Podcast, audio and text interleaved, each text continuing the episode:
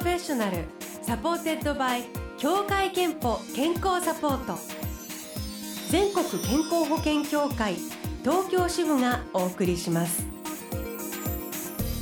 東京 FM Blue Ocean 住吉美希がお届けしています。木曜日のこの時間は Blue Ocean Professional supported by 協会けんぽ健康サポート。美と健康のプロフェッショナルをお迎えして健康の秘密など伺っております。今日お迎えしているのはフリーアナウンサーの富永美希さんです。おはようございます。おはようございます。よろしくお願いします。初めましてなんですよね。そうですね。はいあのさっきちょっと話したら2年違いの曲穴同士だったっていうことが、ね、私が2年上になるはい、先輩でいらしてあの、え。っ、ともともとはフジテレビのね、はい。アナウンサーとしてご活躍で、えっ、と結婚を機に退社されて今はフリーアナウンサーとして活動されていまして、まあ皆さんご存知夫は、えー、シャ乱Qのまことさんでいらっしゃいます。で。えー、と今日ね来ていただいたのは食にもすごいこだわりをお持ちで昨年発酵マイスターの資格を取得されています。で、えー、と腸が変われば病気にならないという本を、えー今回出版されていましてはい。あのそんな話を今日伺っていきたいんですけどまずなんか現在うん、東京山梨伊豆3カ所に生活の拠点があると聞いたんですけど、これどういう感じですか？ですね。もうあのこれ結果そうなったっていうことなんですけれども、三年前はまあもちろん東京の家だけで東京で暮らしてまあ仕事をしていたんですが。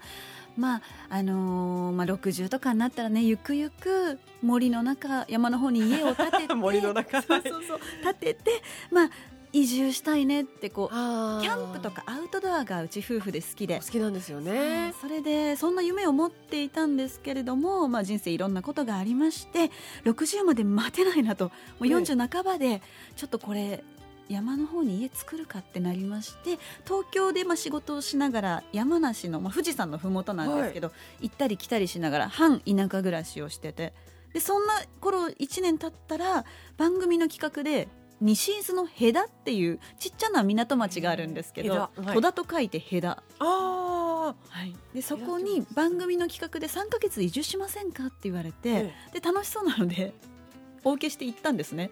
3ヶ月いたらねやっぱりね周りの人があったかくて優しくて、そのままバイバイって言えなくなって、ええ。家賃4万円のちっちゃなアパートをまだ借りてまして、えー、すごい。3カ所行ったり来たりしながら。え山梨のお家をもう完成はしてるんですか？そうですね。わあ3すに。ごい。はい。でも結構三箇所じゃあ行ったり来たりそう森の暮らしともう里山里海その地域のコミュニティにどっぷり浸からせてもらってっていう暮らしと東京でまあ仕事をして忙しい。どういうなんかバランス週末とかに割と行っていらっしゃる？イメージはそんな感じですね。えー。い。やでもいいですね。山、うん海、海。都会みたいはい、もう贅沢なんですけど、まあ本当そのために必死で働いて。なでもなんか発酵発酵マイスターの資格も取られた、そのはい発酵ライフっていうんですかね、発酵食品に興味を持ったのもそういう生活の中ではい。自然とだったと伺そうったんですけど、ですね。まあもともとは三四年前、四十二三の頃に、やっぱそれぐらいになってくると体力落ちるというか。わかります。ね。はい。疲れやすいなとか食欲ないなってなってきてでそんな頃たまたま麹の甘酒買って飲んでみたら、まあ、食欲がなくてもスーッと入ってくるし優しい甘さですごい元気になった気がしたんですよね。で今でこそ、まあ、スーパーでもコンビニでも甘酒って売ってますけど、ええ。その頃って酒粕の甘酒と米麹で作った甘酒の違いすら私よく分かってなかったので。あー。え私いまだにそれわかんない。あ本当ですか？差があるんですね。そうなんです。今まあゆ女の方がよくこうねあの好きで買うのは麹の甘酒が多いと思うんですけど、原材料を見るとね米麹と水しか書いてないんですよ。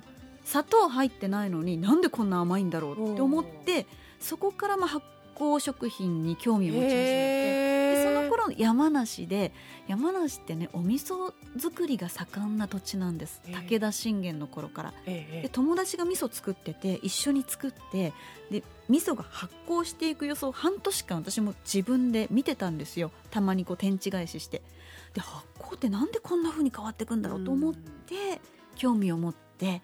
でちょっと調べたら発酵マイスターって資格があったので、講座に通って勉強して試験を受けて。はい。ラクトバチルスなんとかとかいろいろもう本当菌の名前とかも覚えてあ大学受験以来すごい勉強しました。でもそしたらすごいもっと広がったわけですよねきっとね発酵ライフは。そうですね。うん。なのでその麹の甘酒を自分で作ってこれ炊飯器で簡単に作れるんですけど本にもあの作り方載ってるんですがそれを作っておちょこ1杯ぐらいを毎朝飲むでもヨーグルトを食べる、で疲れたらもう納豆とかにあのキムチとかちょっと菌の強いものを取る。強いんだ納豆は。納豆菌って自然界最強の菌ってて言われてるんですけど、であとはぬかぬか床ですね、はい。作ってぬか漬けをまあ夜日々食べるとかそういうことを続けすて続けて4年ぐらいかな。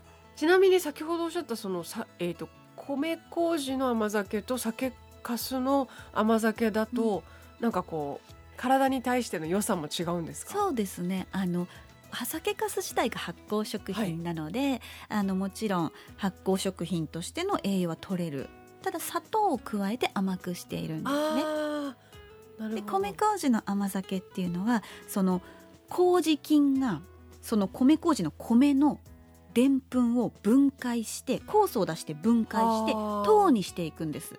なので砂糖を加えなくても甘い。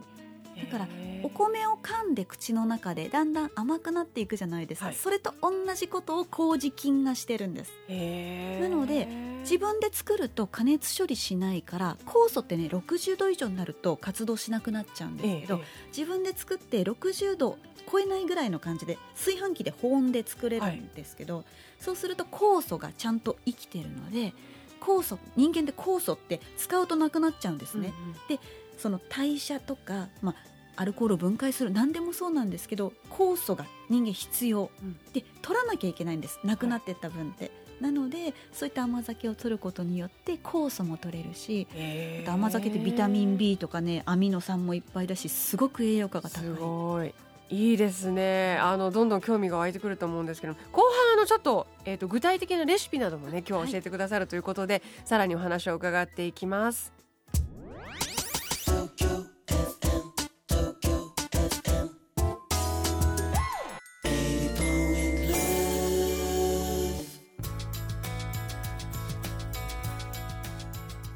さあ今日はフリーアナウンサーで発酵マイスターの富永美樹さんをお迎えして、えー発酵食品などについて伺っているんですけれども、あのー今日は、えっとリスナーの皆さんからも発酵食品についてはい。メッセージをいただいて、っきちょっと聞いてました、はい、すごくあの数たくさんいただいててね皆さんも発食発酵食品にすごく興味を持ったり取り入れてる方もたくさんいらっしゃるんだなとえーいう感じなんですけど、はい。実は先ほどおご紹介したメッセージ、えー、と愛知県の湯のママさんという方から、まあ、甘酒が大好きで飲んでるんだけど、うんもっと飲む以外のいただき方があれば知りたいとはいい。うような、あの質問といいますか、はい。あれも来ていまして、うん。えー、と今日はあのレシピをご紹介いただくのでちょっとねこれを含めてご紹介いただこうかと思います。はい。実は富永さん富永美樹の腸が変われば病気にならない今すぐできる簡単健康発酵食品メソッドというレシピ本を出版されたばかりなんですね。ということで、えーぜひあのその中からですね、うんはいい、くつかご紹介いただきましょう。まずこの甘酒使っているもので何かあれば。はい、あの私も日々飲んでるんですけれども甘酒ってそのお砂糖の代わりって思ってもらえるとすごく料理に使いやすいんですね。ああそういう感覚でいいんですか？優しい甘さの甘なんていうの砂糖って思ってもらえばなので例えば人参サラダいわゆるキャロットラペってちょっとおしゃれに言うああはい。あるじゃないですか。人参千切りにしてでる。私もともとはお塩と胡椒とオリーブオイルとお酢でなじませてたんですね。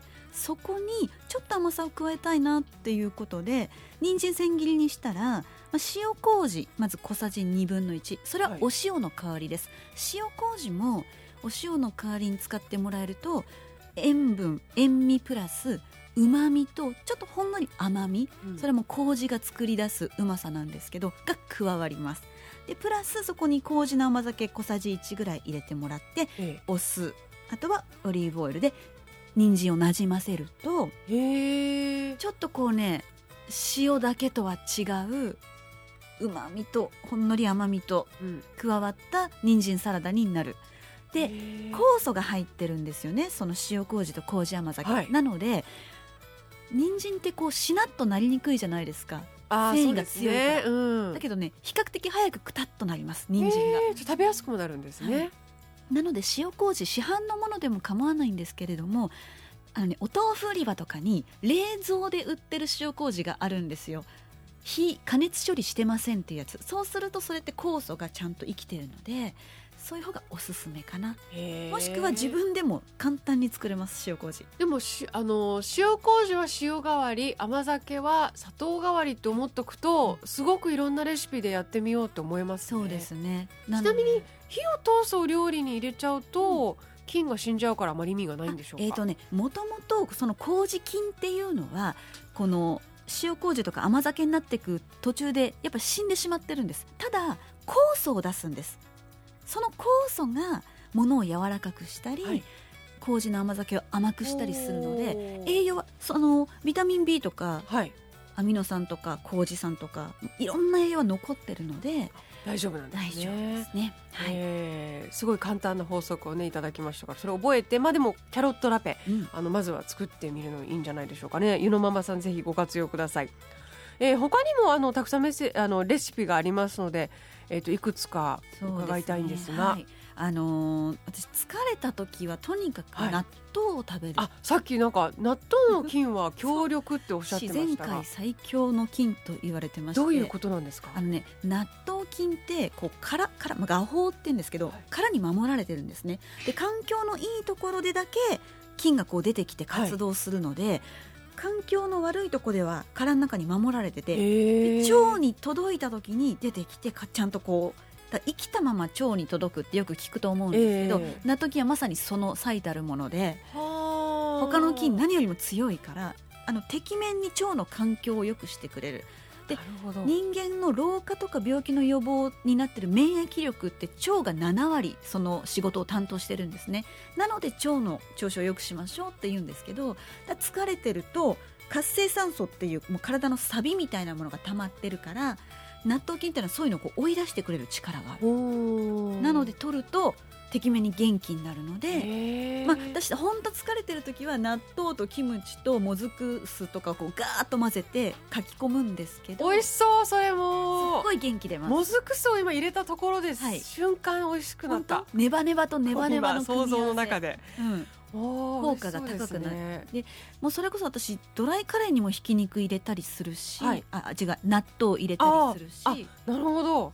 とはおすすめなのはひき肉納豆って言うんですけど、はい。玉ねぎを半分みじん切りにしてもらって、うん。それをフライパンでごま油で炒めます、はい。で透明になってきたら豚のひき肉はい。200g ぐらい炒めます。でそこに塩味をプラスで塩麹をちょっとはい。加えてください。でひき肉の色変わったら納豆を2パックバーンと入れます、はい。でちょっと刻んだニラを入れます。でそこに麹の甘酒とお醤油バーッと混ぜたら火止めて。これ男性はね大体ご飯に乗っけて食べるんですけど女性はレタスとかに巻いて食べる。どっちも美味しそう、はい、ほんのり甘うまひき肉納豆っていうイメージなんですけど。簡単ですね。作り置きこれできます。使えますか？はい。もう私いっぱい作っといてあの冷蔵庫に入れといてで日々のおかずに。ねちょっと足りない時にとかはい足したりするのに、しますね、へうん。ーじゃあもう一つくらいはい。レシピお願いします、はい。えっ、とじゃああの皆さんよくチーズとしそで春巻きとかしませんか？あ好きじゃない？はい美味しそうですね。これっはい。てなんか私一味足りないなと思って豚バラをちょっと中に入れてみたりベーコン入れてやってみたりいろいろしたんですけれども塩麹ってすごいって改めて思ったのがこのレシピで、塩麹入れるんですか、はい、春巻きを半分に皮を半分に切ってもらって、でそこに半分に切ったしそをまず乗せます、はい。でその上に一筋塩麹をピーってスプーンでヒューって線書いてください、はい。その上に、まあ、プロセスチーズでもいいです。半分に切ったものを乗っけて巻いて揚げる、まあ、もしくは本当に揚げ焼きでいいので少なめの油でも大丈夫です。これ塩麹が中にちょっと加わるだけでぐっと美味しくなる。へえ。これはちょっと塩麹の意外な使い方。うまみがやっぱりね強いんですよね。あ先になんかねつけとくっていうのが塩麹の,、はい。あのお肉つけといたりとですけあのよく知られてる使い方ですけど直接こうもう中に巻いちゃうなので私本当今回このレシピを本を出して周りの同世代のお友達ってやっぱり発酵食品興味があるから、ええ。塩麹一時流行ったから買ったんですって。なんだけど使い残しちゃった。使い方がわからなくて、うん。つけるぐらいしかわからなかった。で今回これ見てあこんな風に普通に塩の代わりでいいんだねっていう風にでこれなら使えるって言ってそそれこそ私カレーを作っても最後にちょこっと火止めてから塩麹を大さじ1加えてうまみをちょっと足したりとはいはいかもするので、なるほど、実は実はもっともっと使える場面があるということが分かってきました、えーぜひあの今のようなね、えー、とレシピが載っていますのでこのご本も参考になあのしてみてください。えっ、とちなみにもうこうやって健康ライフを実践してらっしゃるのではい、健康と向き合う機会健康診断には行っていますか？そうですね。年々行っておりまして今年はまだなのでこれから行かないとと思ってます。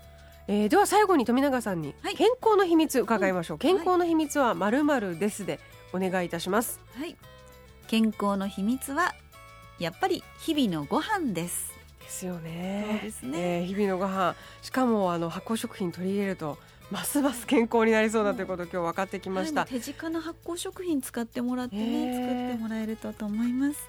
さあこのコーナーではあなたの健康の秘密や健康でいるための秘訣も募集しています。毎週1名様にクオカード3000本をプレゼント。室社のホームページにあるメッセージフォームからお送りください。ご応募お待ちしていますそして富永さんに今日はあのレシピご紹介いただきましたが富永美希の腸が変われば病気にならない今すぐできる簡単健康発酵食品メソッドは現在全国のファミリーマートで発売中です。はいこれファミリーマートだけでしか売ってないのあでそうなんですね。そうなんです。ちょっと変わったスタイルの本で。であのもしファミリーマートに行って見つけられなかったら店員の方に聞いていただくかそこのお店なければちょっと隣隣のファミリーマートに行ってみるみたいな。と大きめのファミリーマートに行っていただけなるるとね申し訳ないんですが、えーあると思うのでぜひあの今日すぐから役立てられそうですぜひ手に取ってみてください今日はフリーアナウンサーで発行マイスターの富永美希さんお迎えしましたありがとうございあましたりがとうございました。Tokyo FM, Tokyo FM.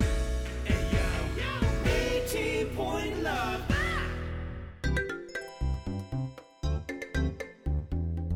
あなたの健康をサポートする協会憲法東京支部からのお知らせです。日本人女性がかかるがんの中で最も多いとされているのが乳がん。20代や30代で見つかるケースも増えていますが乳がんにかかりやすい年齢は40歳代後半から50歳代にピークを迎えます。協会憲法加入者ご本人向けの生活習慣病予防検診にはがん検診が含まれています。まだ検診を受けていない皆さんこの機会にぜひ検診を受けてください。協会けんぽ東京支部からのお知らせでした。 Blue Ocean Professional supported by 協会けんぽ健康サポート。全国健康保険協会東京支部がお送りしました。